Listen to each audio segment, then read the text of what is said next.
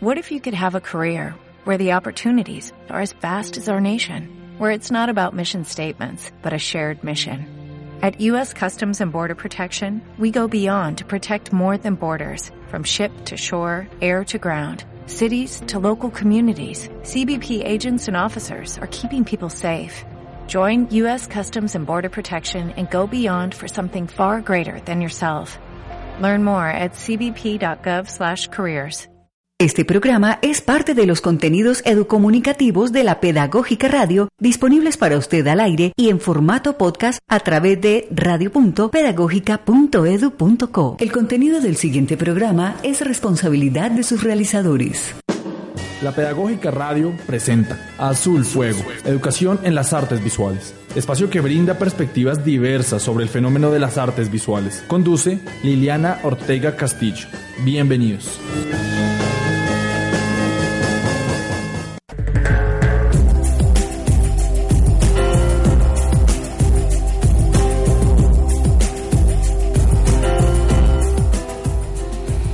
Bienvenidos a Surfuego, Educación en las Artes Visuales, programa de la licenciatura en Artes Visuales de la Universidad Pedagógica Nacional.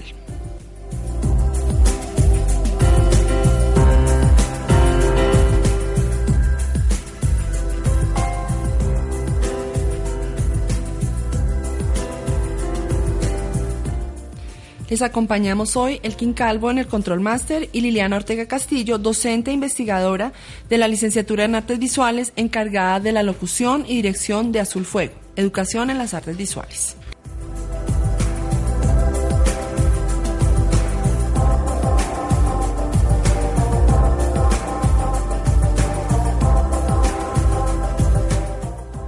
Les doy un cordial saludo y una calurosa bienvenida a los oyentes habituales y a los que acaban de conectar y se integran a este espacio radiofónico, a la comunidad web de Azul Fuego, Educación en las Artes Visuales. Este séptimo programa de la cuarta temporada abordaremos un tema muy, muy particular sobre el dibujo, líneas y trazos en el dibujo. Y hoy nos acompaña el docente investigador Santiago Valderrama, quien nos hablará de sus experiencias en el campo de las artes visuales y su producción actual en el área del dibujo. Profe Santiago, bienvenido. Gracias Liliana, muchas gracias por la invitación, muy contento de, estar ahí contigo. Sí, ya en esta temporada ya hemos estado varias veces acá, ya nos has acompañado. Se va uno familiarizando. Claro, claro, además que es importante saber em, e, esa parte también de trabajo personal, ¿no? Porque pues ya es la cuarta temporada y hemos eh, tratado temas desde diferentes aspectos, no solamente los eventos que se dan, aquí como interludio, Semana Lab, investigación. Hemos tenido también eh, programas con la biblioteca, con diferentes áreas del conocimiento, pero este, esta temporada me parece que era muy importante saber quiénes son los docentes que trabajan en la licenciatura en artes visuales. Más allá de ser docentes, su parte creativa, su parte de producción, ¿dónde queda? Entonces, por eso eh, me pareció importante pues los profesores que también accedieron, ¿no? no es cuestión de voluntad, sino muchas veces de tiempo, que se cruzan tiempos y tienen clases en otro en otras eh, educación en otras eh, instituciones de educación superior y también pues hay que mediar con eso. Bueno, profe Santiago, empecemos entonces el programa. Listo. Eh, ¿Cómo nace el interés hacia las artes visuales y cuáles son esos primeros recuerdos? Bueno, yo creo que desde muy pequeñito yo siempre tuve sí, afinidad con el dibujo, ¿no? Como siempre me gustó. Eh, en el colegio también me lo incentivaron. ¿En qué colegio estudiaste? Estuve en varios, pero sobre todo en el, en el, en el Refus. Sí, en el Refus, ¿alguien me decía? Sí, un poco rígido a veces, sí. Ajá. También es bueno, estuve en varios colegios, pero entonces siempre les gustaba, les, les, como que pudieron ver que yo tenía ese talento. Sí. De todas formas, eh, entonces me, siempre me gustó, siempre andé por ahí. También mi papá eh, fue, es biólogo, pero él también estudió cine en Cuba, en San Antonio de los Baños, y, y, él es documentalista. Entonces siempre tuve esas dos cosas al tiempo, como la parte de producción pictórica, el dibujo, la pintura, me interesaban y me gustaban. Y también conocía y tenía muy de cerca ese otro lado como audiovisual, más relacionado con el documental. Entonces mis primeros recuerdos son eso, ¿no? Como hacer mamarrachos en la parte de atrás de los cuadernos del colegio eh, mientras, eh, no sé, el profesor de química hablaba.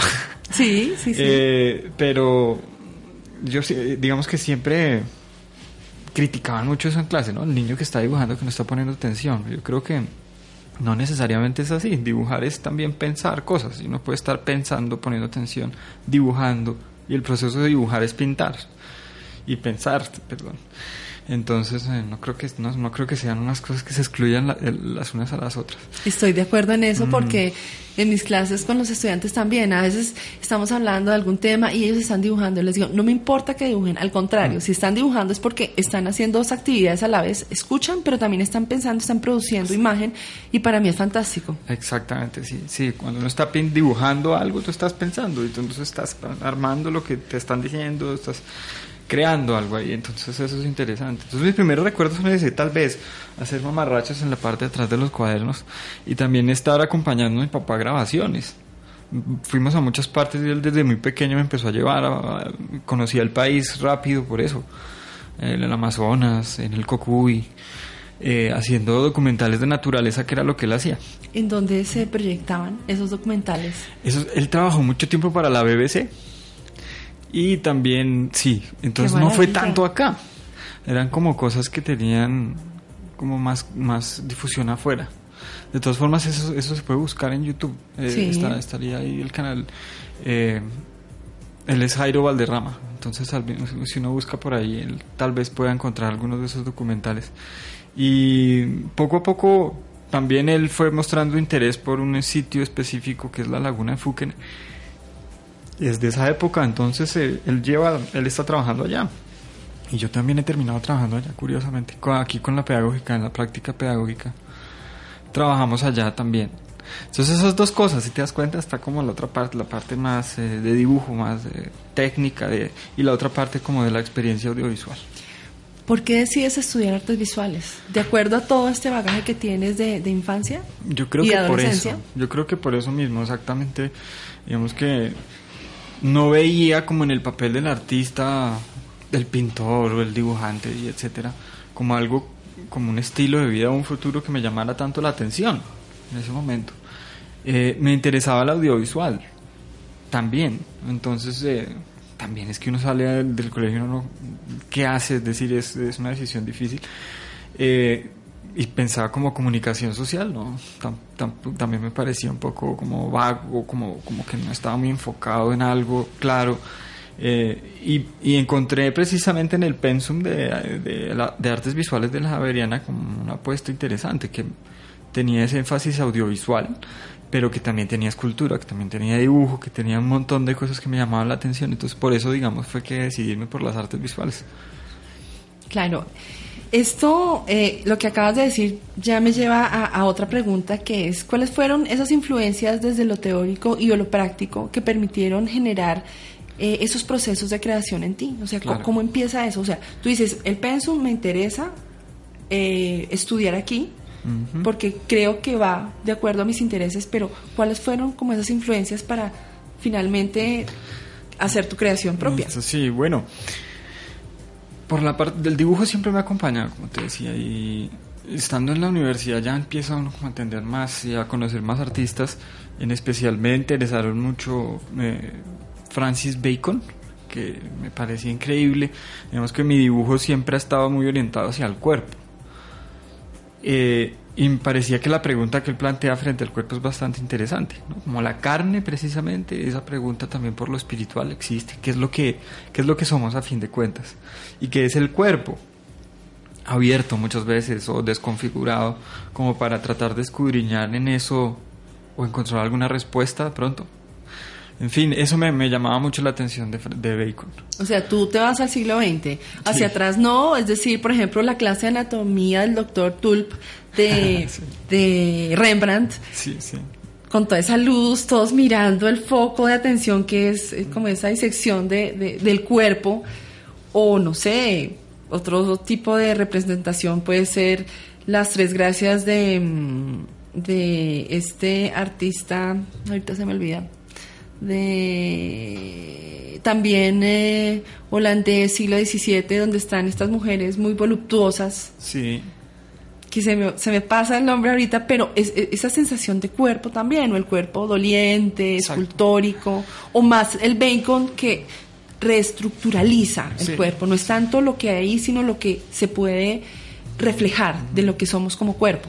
Sí, sí, sí. Digamos que, claro, tú, tú, tú ves atrás muchas más cosas. Yo creo que también, el, el- eh, incluso haciendo un rastreo más a fondo, eh, mi familia, sobre todo mis abuelos, y eran muy católicos. Y siempre estuvo muy cargado todo, todo mi alrededor de imágenes católicas. De, y, en el- y, en el- y el cuerpo es muy importante ahí, ¿no?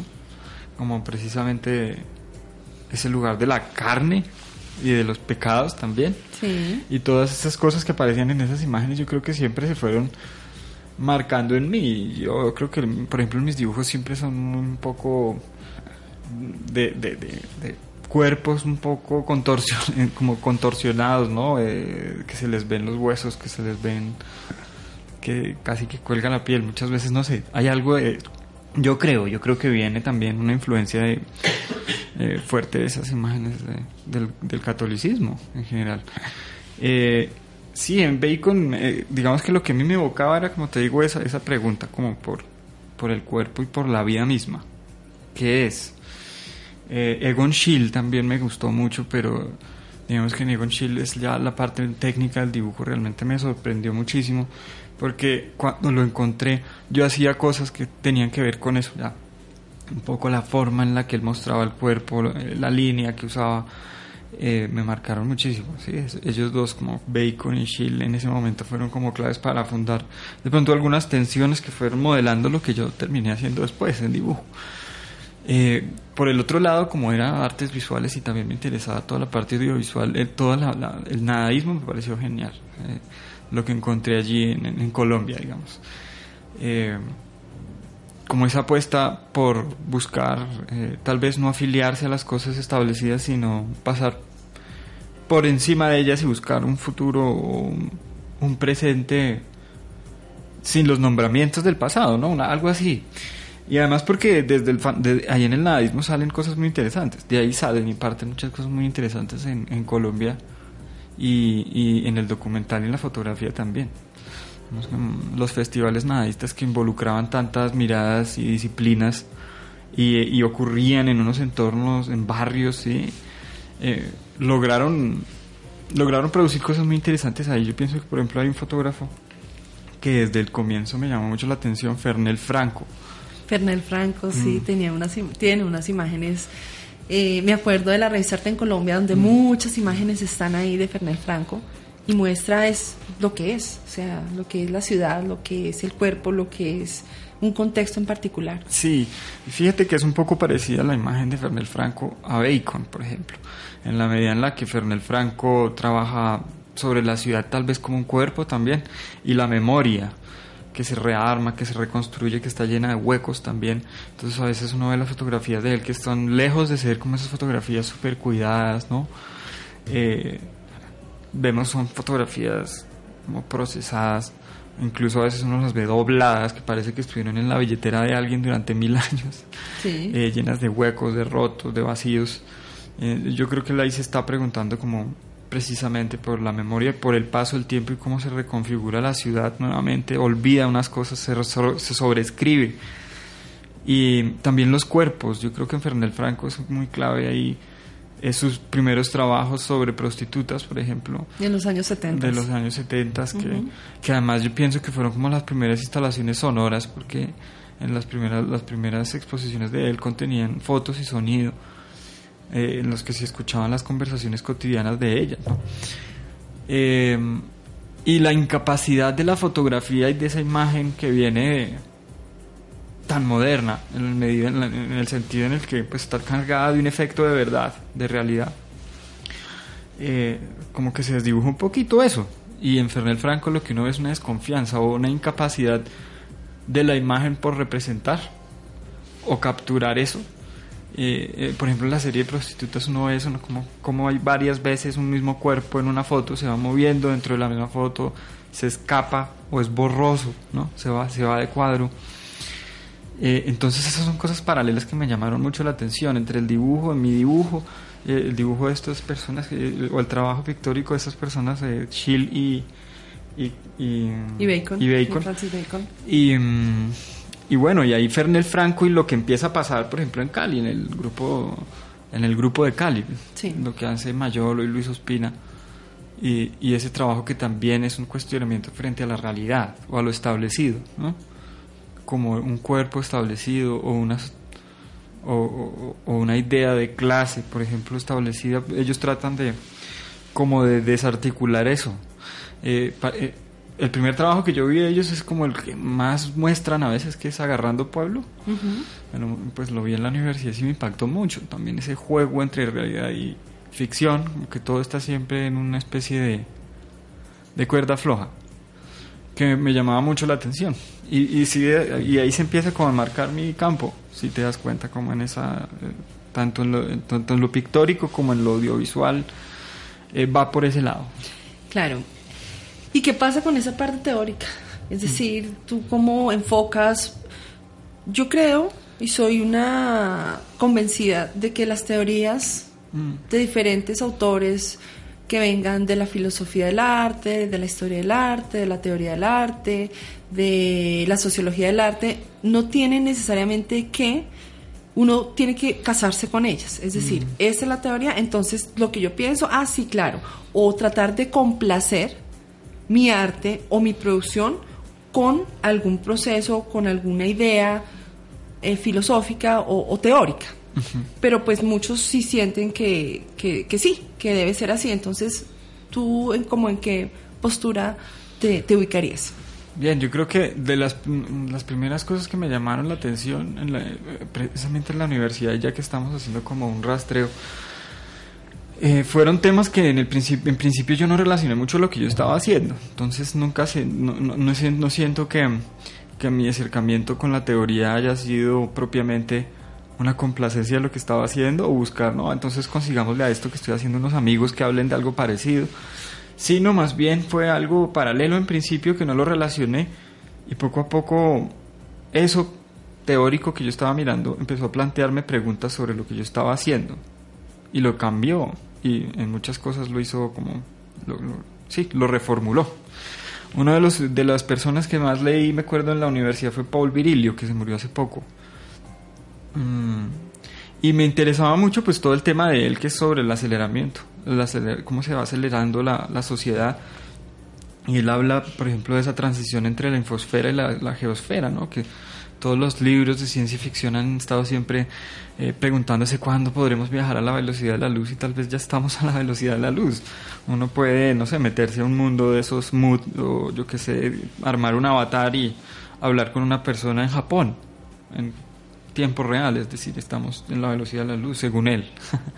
y esa hipervelocidad a la que él se refiere también empieza a desdibujar un poco el cuerpo mismo, la experiencia del cuerpo, la experiencia sensible frente a la geosfera que es donde habitamos. Incluso mucha gente ya ni siquiera quiere habitar en la geosfera, ¿no? Gente que ya vive incluso en esos mundos y gana dinero ahí, trabaja ahí, Sí, claro. etcétera. Entonces, eh, esta transición él la planteaba como curiosa, planteaba, digamos, como decía que no, que no, que no necesariamente es nocivo o mala, pero que todas las cosas tienen su accidente, ¿no? Todo tiene un accidente. El barco, no vamos a decir que el barco es algo malo, pero el barco tiene lo- el hundimiento. Sí. Y, y ese, esa desdibujar, ese, como esa um, pérdida de la experiencia sensible del cuerpo tiene sus problemas. Una, una de esas cosas que él se planteaba, me acuerdo mucho de eso, es, ¿será igual llegar a París después de ocho meses de viaje en, en buque de vapor o será igual llegar a París después de tres horas en el Concorde? ¿Qué París es al que llegas después del Concorde y qué París es la que llegas después de ocho meses en barco de vapor? De pronto son otros distintos París. Claro, además porque está mediado por mi mente, por mi cuerpo, por mi Exacto. experiencia, por y además situaciones eh, sociales, Mm. sin, pues sin incluir eso, pero ya ya el París de hace 10 años no es el mismo París de ahorita. Y la velocidad cambia la experiencia. Es Sí. decir, como llegas tan veloz, tú sí estás allá. Mientras que si vas y tienes un reconocimiento de ese recorrido, tu experiencia puede ser más fuerte. Es decir, cuando llegas a París después de ocho meses, es- ves la Torre Eiffel o yo qué sé, y ojo, pero tal vez después de dos horas en un vuelo en el Concorde, y él dice, entre más veloz es el, el, aparato, más chiquitas las ventanas y más grandes las pantallas. Sí, entonces sí, pareciera que la experiencia de cuerpo se desdibuja por la velocidad y entonces no es el mismo París. De pronto llegas y, ah, sí. Mm, Ahí también es la necesidad que yo creo de, de, tomar las mismas imágenes, todos. Entonces llegamos a París y necesitamos pensar en que, o corroborar que estuvimos ahí, porque la misma velocidad de la experiencia nos hace dudar de ella misma, ¿no? Entonces todo, el mundo se toma la misma selfie en el mismo lugar, como tratando de corroborar eso. Entonces eso me influyó mucho en el dibujo, pienso yo, porque empecé a trabajar sobre el cuerpo y tal vez como lo etéreo que se puede volver en el mundo contemporáneo el cuerpo, el dibujo me servía porque entonces el dibujo, a diferencia de una pintura, el dibujo muestra un proceso, ¿no? Borrados o líneas que quedaron mal o líneas que quedaron bien, no importa si están bien o mal, pero te muestra como un, proceso, un palimpsesto lo llamaría yo, como una memoria, es lo que tú vas pensando, lo que vas creando. Y es un eh, concepto de tiempo y espacio perfectamente evidenciable. Sí, sí, entonces me interesaba eso, empecé a crear como dibujos y sí, sí, dibujos que tenían que ver con eso, como, como, cómo se va desdibujando el cuerpo a partir de esa teoría. Y también esa teoría misma me hizo empezar como a cuestionar, pues obviamente lo que yo venía haciendo, el dibujo que yo venía haciendo. Ok, profesor Santiago, entonces eh, vamos a escuchar una pieza musical de un grupo que se llama Jumbo y el título de esta pieza musical se llama Fotografía. Entonces, escuchámosla.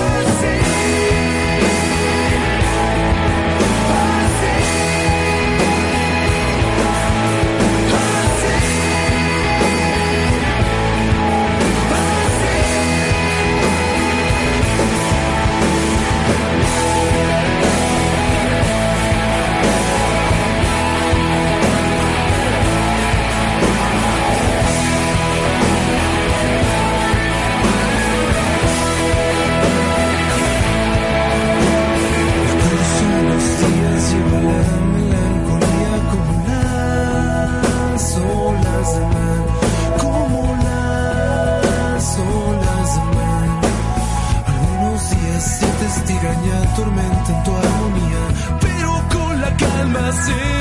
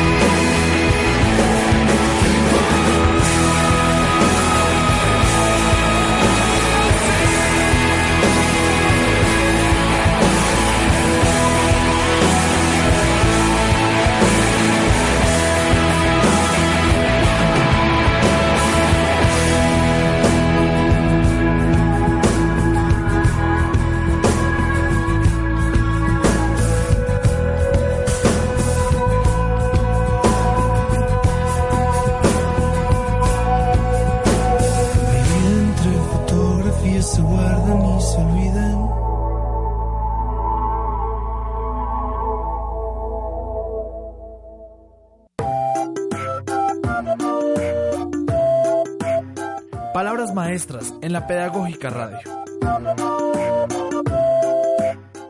Buenas tardes, mi nombre es Deito Martínez, soy de la licenciatura en Psicología y Pedagogía y ser maestro es apostar por la reivindicación del sujeto como constructo de la sociedad y como producto de los aprendizajes previos.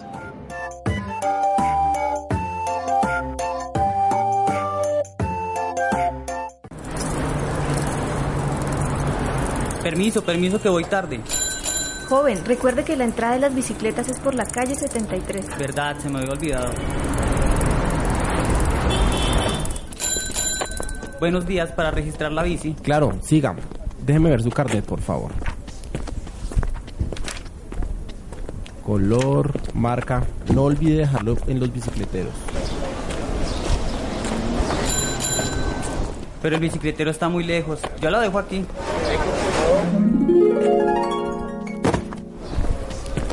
¿Qué le pasó a mi bicicleta? Porque el rin delantero está dañado. Pues como usted la dejó ahí, pues un muchacho invidente pasó, se cayó y está en la enfermería.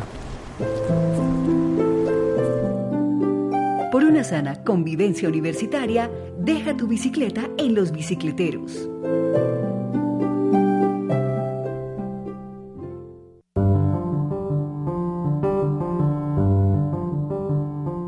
La Universidad Pedagógica Nacional, en su Facultad de Bellas Artes, ofrece el programa Licenciatura en Música con una duración de 10 semestres.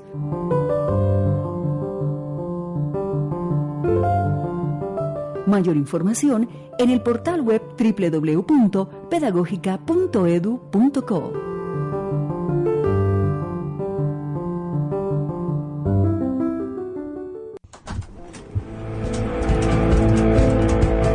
Funes en Memorios en la Pedagógica Radio.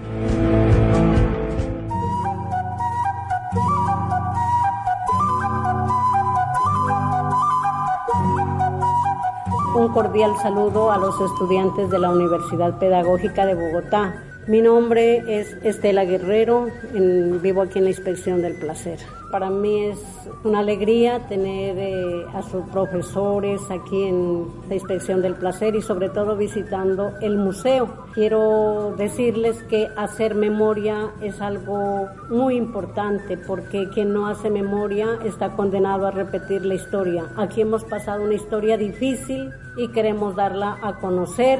Hemos vivido momentos difíciles, pero también esa guerra nos ha hecho reflexionar y la reflexión que nosotros hemos tomado es seguir adelante, avanzar, hacer resistencia y enseñarle a la juventud que, que lo que aquí hemos vivido o, o los errores que de pronto hayamos cometido no se vuelvan a repetir porque eso es un atraso para la comunidad.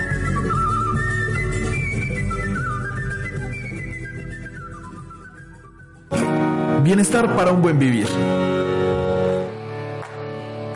El Grupo de Orientación y Apoyo Estudiantil GOAE ofrece los programas Acompañamiento a aspirantes UPN, Centro de Tutorías, apoyo psicológico, Admisiones Incluyentes y cuenta con una estrategia de acompañamiento psicosocial. Mayor información en el portal web www.pedagogica.edu.co o Campus Calle 72, primer piso, edificio P.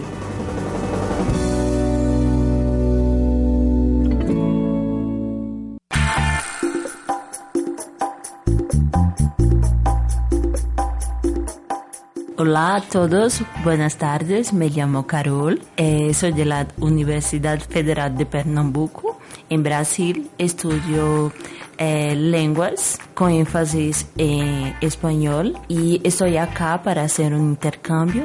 Y creo que esa oportunidad es buenísima para poder compartir conocimientos y eh, aprovechar de culturas distintas y tan bellas.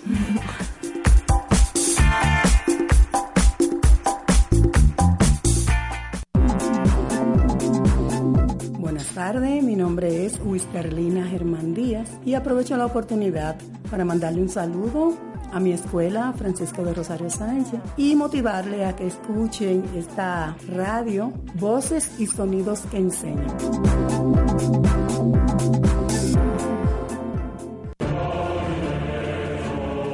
Universidad Pedagógica Nacional sin Fronteras.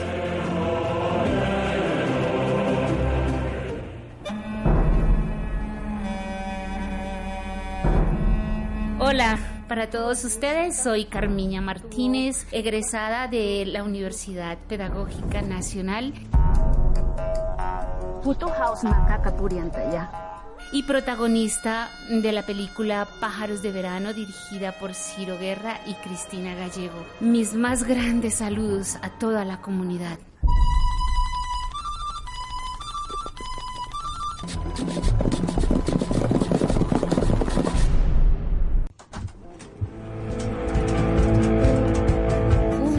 Memorios en la Pedagógica Radio.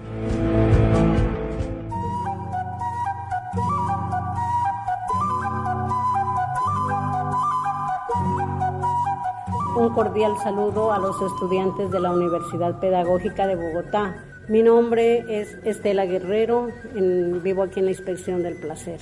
Para mí es una alegría tener eh, a sus profesores aquí en la Inspección del Placer y sobre todo visitando el museo. Quiero decirles que hacer memoria es algo muy importante porque quien no hace memoria está condenado a repetir la historia. Aquí hemos pasado una historia difícil y queremos darla a conocer. Hemos vivido momentos difíciles, pero también esa guerra nos ha hecho reflexionar y la reflexión que nosotros hemos tomado es seguir adelante, avanzar, hacer resistencia y enseñarle a la juventud que, que lo que aquí hemos vivido o, la- o los errores que de pronto hayamos cometido no se vuelvan a repetir porque eso es un atraso para la comunidad.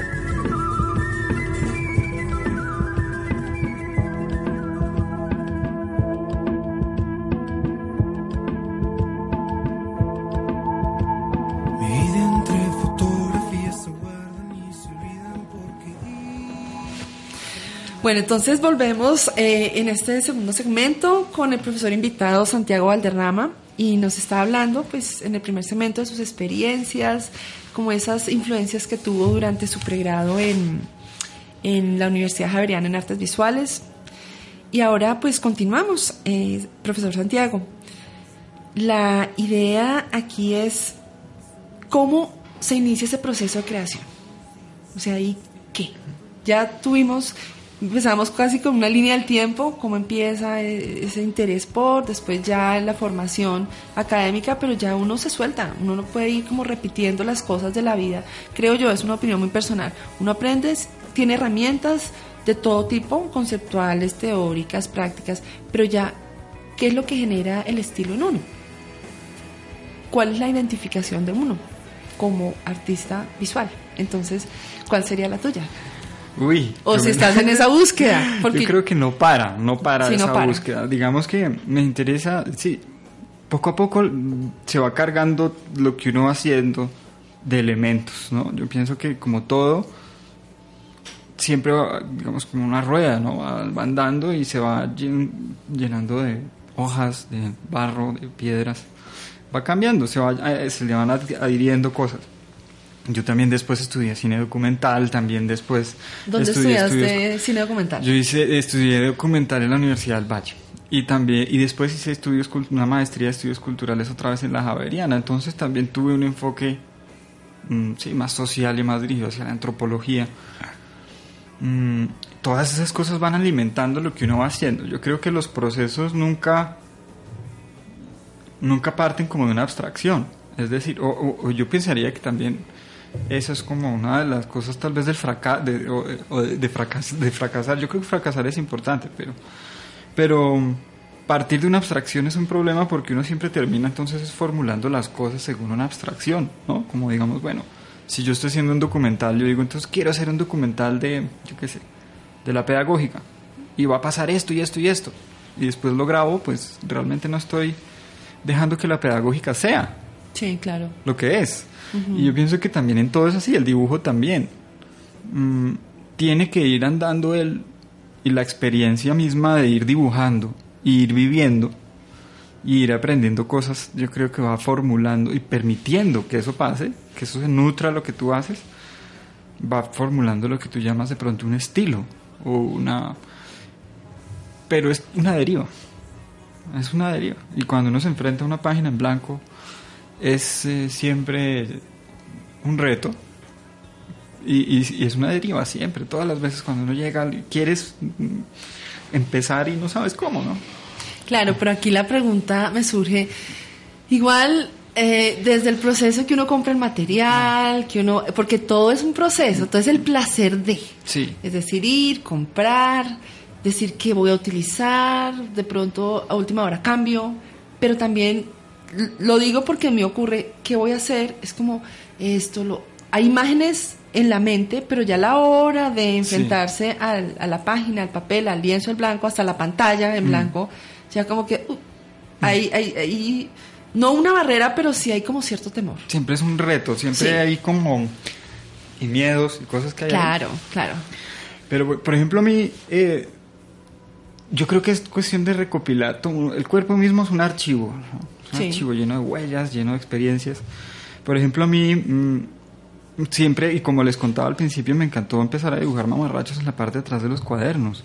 Y eso no lo dejo de lado, es decir, eh, mis dibujos no están, no están para ser colgados o, o no son cosas que estén mm, por fuera del cuaderno. Sí, todavía estoy ahí, en el cuaderno, en el cuaderno para mí, y soy un poco fanático de las bitácoras y los cuadernos, y tengo miles y miles de cuadernos grandes, chiquitos, de todos los tamaños, llenos de mamarrachos, de textos, de todo, porque me interesa mucho esa, esa memoria, como, y la imagen que va con uno, a fin de cuentas. Un cuaderno no es, no es algo que se queda en tu estudio y te vas después a vivir tu vida y vuelves, sino es como que va contigo todo el tiempo y está viejo y arrugado y doblado y con los bordes eh, sucios y etcétera. Sí. Me, me, me parece más interesante eso y yo creo que por ahí va la cosa, digamos, como una de las cosas que yo he encontrado como de mi estilo o de mi forma particular es, es esa. Mis imágenes no, no están afuera de mí, sino van conmigo. Lo que voy haciendo va conmigo de alguna manera. También mm, cosas como la memoria, el gesto del dibujo, que es una huella del cuerpo mismo, ¿no? Cuando uno empieza a aprender a dibujar, al principio le duele uno la mano, se le entume, le duele el cuerpo todo, pero, pero vas dejando una huella y, se va liberando ese cuerpo también en el proceso. Entonces, eh, sí me acuerdo mucho y te contaba ahorita en el, en el, en el segmento, de- en- ¿cómo se llama? La pausa. En el break, Eh, sí. sí, en el break te contaba que de pequeño encontré muchas libretas de notas de mi abuelo. Y me sorprendió sobre todo la caligrafía de él.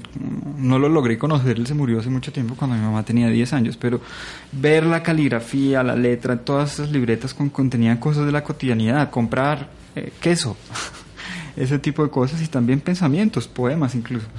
Mm, Pero sobre todo la caligrafía. Yo desde ese momento que desde muy pequeño empecé a tener como cierta fascinación por esa caligrafía que representaba un cuerpo que yo no conocía también. Y de ahí viene también mi interés por la pluma, por los por la tinta. Mis dibujos y me encanta el trabajo con tinta. Es como lo que yo he encontrado para, para hacer lo mío. Y mm, me gusta también no tener y no usar materiales tan sofisticados. Incluso usar, eh, yo qué sé, kilométricos, cosas con las que generalmente los artistas no, no trabajan. Y encontrar en esa cotidianidad y en eso de lo sencillo complejidades. El kilométrico tiene sus facultades también. Claro que sí, Sí. porque como decíamos anteriormente, no, la huella queda, o sea, no es, Mm. no se puede borrar, la línea es ahí inmutable y todo lo que sale, la tinta que queda, que brilla además, porque si tú lo pones a la luz, esa tinta, sea negra, roja o azul, brilla, tiene su propio brillo. Y además eh, eh, como la punta, la, la- la esfera, porque finalmente el, el esfero también es, es baratado esferos, tiene su esferita al final. Y cuando ya la tinta no hay, entonces la, la esfera se, se queda quieta, o sea, ya no gira. Y eso es lo que hace que fluya la tinta del esfero. Pero, y cuando se vomita el esfero y cuando hay, esto, sí, el accidente, lo que tú hablabas. Sí. Pero no es lo mismo tener la, la seguridad de tener un eh, 2H, además porque es pálido y duro pero pálido, entonces cualquier cosa, pues un limpiatipos o lo que tenga ahí a la mano, y si lo hace con cuidado aquí no hay huella, no hay nada, mientras que la tinta de un esfero ya genera otras lecturas y es la presencia misma de, de- de la mano, del cuerpo, el gesto, del trazo, de todo esto. Eso es, yo creo que eso eh, le da muy bien. eh, cómo queda y zanja, la hoja misma queda. Con, tú puedes tocar un dibujo con Sí. tus huellas, con tus manos, tú lo sientes. Porque el, esfero zanja en el, en el papel. Eh, También me gustan las plumas, de, de- por la misma caligrafía te decía me- que me gustaba. Me, me acuerdo mi papá, cuando yo estaba en el colegio, yo era chiquito, me regaló una pluma Lamy. Oh, en ese momento era como... De Y todavía sigo con las plumas Lamy. me encantan y ando con ellas y tengo un montón de muchos colores y muchos grosores, etcétera, y dibujo con eso. Me gusta la tinta porque muestra y no permite corregir, ¿no? Te va quedando el error también y va mostrando lo que tú quieres, lo que tú deseas, pero también lo fortuito y el paso del tiempo, como el palimpsesto, ¿no? Cómo va quedando una huella de lo que tú vas pensando y lo que vas pensando mientras vas dibujando algo, como lleno de errores o lleno de líneas que se sobreponen unas a otras o tramas que se sobreponen unas a otras, que hacen parte de una misma cosa. Claro, eh, con lo que hablas me acuerdo de los libros de bocetos de los artistas. Por ejemplo, hace unos años vi un libro de bocetos de Henry Moore, donde hace sus esculturas a partir de bocetos bidimensionales, pero todos esos trazos, o sea, el mismo, el mismo dibujo, el mismo boceto, para mí ya tenía un significado muy, muy grande. Y todo lo que hay detrás de, es decir, las líneas, los trazos, siendo que pues eh, desde el siglo XIX hacia atrás, en la historia, un boceto no era nada, un boceto era un preparatorio para, pero no era en sí lo que está, se, la- los fundamentos de una gran obra de arte como se pensaba en el siglo XX y en el XIX hacia atrás. Pero el la misma línea, la misma corrección hace, o la no corrección, el accidente, hace que ahí se dé cuenta realmente quién es, porque no es, yo no soy muy amiga del óleo, porque esta corrección, de la corrección, de la corrección, y que nunca se seca, no me parece desde mi punto de vista tan honesto en el arte, porque yo tengo espacio o si la embarro, si considero que no está bien, pues puedo corregir y, y nadie notó nada, mientras que en el dibujo no. El dibujo hay una honestidad eh, de entrada. Esto es lo que hay y si quieres dejarlo así, listo, pero es hacer parte de lo que el mismo dibujo nos está diciendo.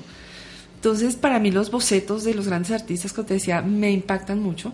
Y el hecho de estar con una libreta siempre es como el eterno boceto, pero no como algo que no está inacabado, sino si está inacabado, ¿quién le da ese carácter de inacabado? No, el dibujo es eso, y si lo dejo es porque ya llegó un momento, ya aquí quedó, y empecemos otra página y vuelve como el proceso del reto, de que la línea, de que lo dejo o lo retomo después, con los años, porque eso podría suceder. Sí, concuerdo yo totalmente contigo. Yo incluso, sí, esas las cosas terminadas me producen una tremenda desconfianza. Al igual que en el grupo de Cali, esa desconfianza frente al documental, como a la imagen, o a lo terminado, a lo que es. Y yo siempre eh, prefiero mil veces ver los, cuadros, los, los cuadernos de bocetos de los artistas. Mil veces. Me, me gusta más. Como encontrarlos y se encuentra uno más de forma más íntima, ¿no? Sí, Cuando sí, ve sí. todos los borrones o las sí es como sí algo muy personal Eso me pasa también con la música, cuando hay ensayos de filarmónica, que todos están en jean, están como y empieza, y ese, primer momento de afinación de instrumentos es para mí es sublime, o sea, es algo que no se puede volver a repetir y llega un momento el directo, paremos. Esas cosas tan eh, no arregladas, sino tan naturales, Mm. tan genuinas, eso lo disfruto a veces más que un concierto ya donde todo está dicho, todo está arreglado, todo, todo, todo, y al final hay que aplaudir, antes no. Entonces yo, yo comparo como esas dos artes con, con, con el dibujo. Ok. Bueno, em, esta pregunta sí es ya casi de futurólogos, que quizá no aplique, pero sí me interesaría preguntarte, prof. Santiago, ¿hacia dónde van las artes visuales? ¿Desde el discurso de lo teórico o desde lo tecnológico o desde la innovación? Si hay innovación en las artes visuales, o, tú cómo ves hacia dónde van las artes visuales, hacia dónde van. bueno yo creo que las artes visuales van o mejor dicho ya ya están caminando un camino eh, desde los 80s 90s pero ahorita con mucha fuerza frente a un problema del que ya incluso hablamos hoy y es como en las imágenes mismas estamos en un mundo lleno de imágenes en las imágenes mismas se ha ido codificando poco a poco la experiencia del cuerpo, o sea, la experiencia sensible frente al mundo frente a los lugares que habitamos, frente a los otros seres humanos, se ha ido codificando todo eso en la imagen. Digamos que el, el sentido, en Occidente, el sentido de la vista siempre se ha planteado como el, como el sentido Más privilegiado. más privilegiado, incluso desde Platón. Eh, entonces yo siento que la experiencia sensible, que es todos los sentidos, obviamente eh, de forma racional nosotros los hemos dividido, olfato, eh, tacto, Gusto. vista, gusto, etc. Pero son el cuerpo en sí mismo. Y necesariamente no están deslocalizados los unos de los otros. Cuando uno ve una pizza, uno saliva. Sí, claro. Eh, sí, eh, o cuando pruebas algo de pronto te imaginas, eh, te parece una imagen. O cuando, Cuando- eh, hay un aroma, uno ya se imagina Exacto. coco, playa, todo, e- todo ese, sí, sí, Exacto. por las experiencias. O cuando tocas algo te sensibles. parece una imagen también, ¿no? Sí. No, no, no están deslocalizados, no están separados, son el cuerpo. Entonces la visión no, no, no, es solo, no es solo una cosa de óptica, sino es una cosa que involucra todo el cuerpo. Pero se ha perdido esa relación. Se ha perdido esa relación y eso tiene fuertes accidentes. En la medida en la que construimos a los otros seres humanos como imagen y tomamos decisiones frente a ellos y nos comportamos po- con ellos, por ejemplo, como una imagen. Y nuestra experiencia frente a ellos desaparece. Como también nuestros lugares de donde habitamos, la cotidianidad, es decir, la ciudad misma. ¿no? Por ejemplo, en Bogotá es clarísimo, ¿no? Por ejemplo, como hay barrios incluso que los pintan de colores para que se vean bonitos, Sí. desde lejos, ¿no? Sí, desde sí, lejos, para verlos desde lejos. Hay una como una desterritorialización del cuerpo. Sí. Y por eso entonces en las artes empieza a ver toda esa necesidad de salirse de lo bidimensional, ¿sí? de la instalación, del performance, ¿sí?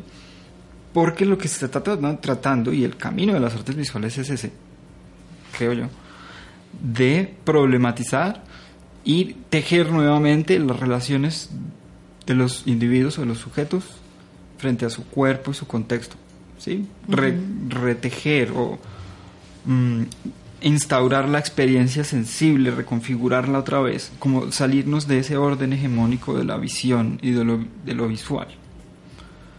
Y ahí viene entonces todo el tema de los sentidos, la experiencia de cuerpo y la ruptura de la visión o lo visual como una cosa óptica y más bien como un acto social de ver.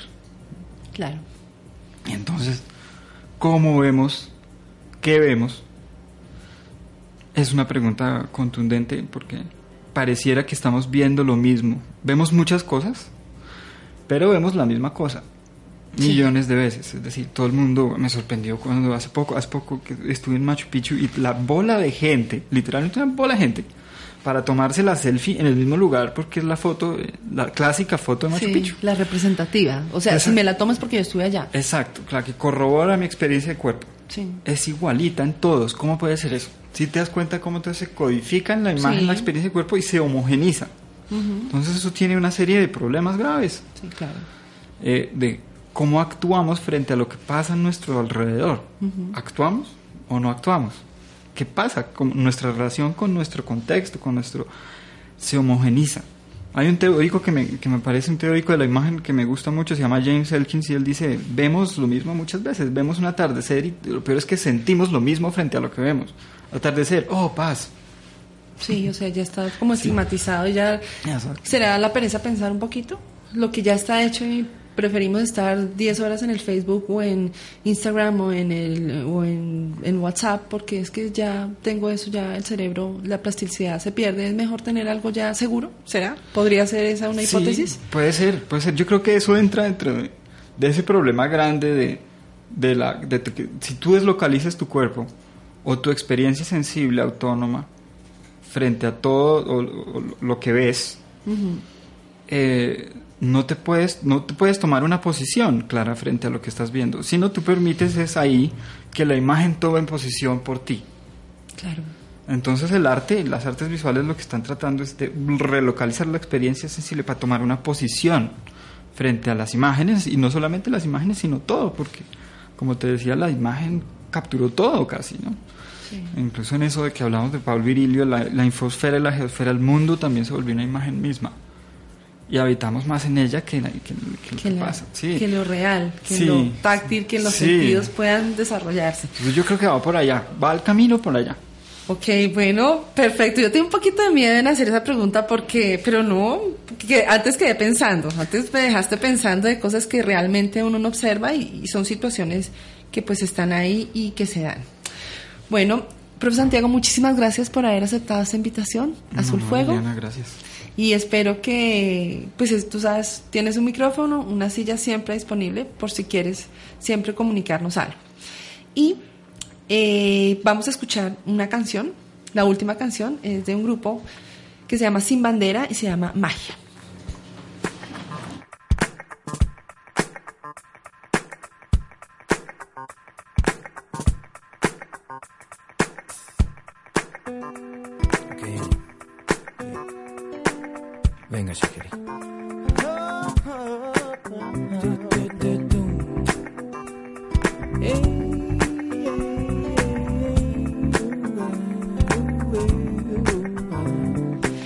Bueno, antes de despedirnos, eh, quiero mm, eh, comunicarles esta información importante que nos envía la profesora Alejandra Cortés, coordinadora del Comité de Egresados de la Licenciatura en Artes Visuales.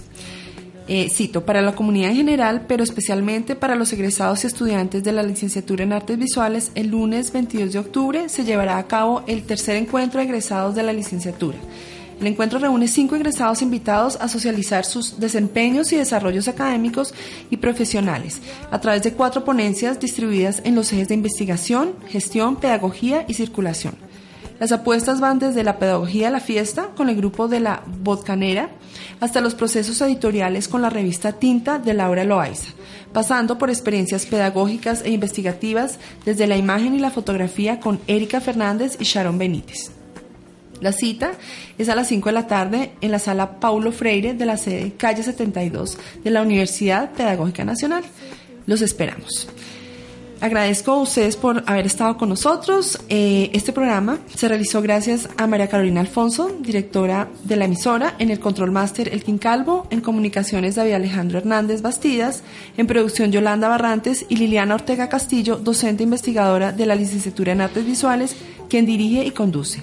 Agradezco a nuestra comunidad Azul Fuego, Educación en las Artes Visuales, por eh, compartir este espacio radial con nosotros y a la emisora principalmente Pedagógica Radio Voces y Sonidos que Enseñan de la Universidad Pedagógica Nacional.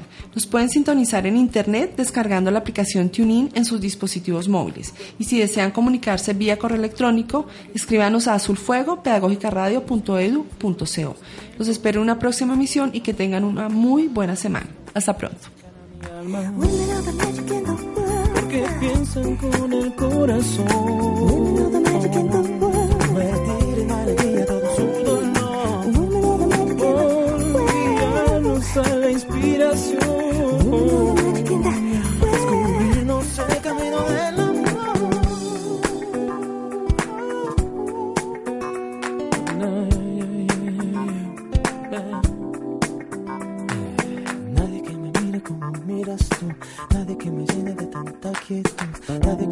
prenda fuego y que haga de la vida un juego lleno de sonrisas, nadie como tú. Eres la única manera de sobrevivir, eres el camino que quiero seguir, llevas en tus manos lo que me hace ser humano, ya no extraño ni me engaño si tú estás aquí. The magic in the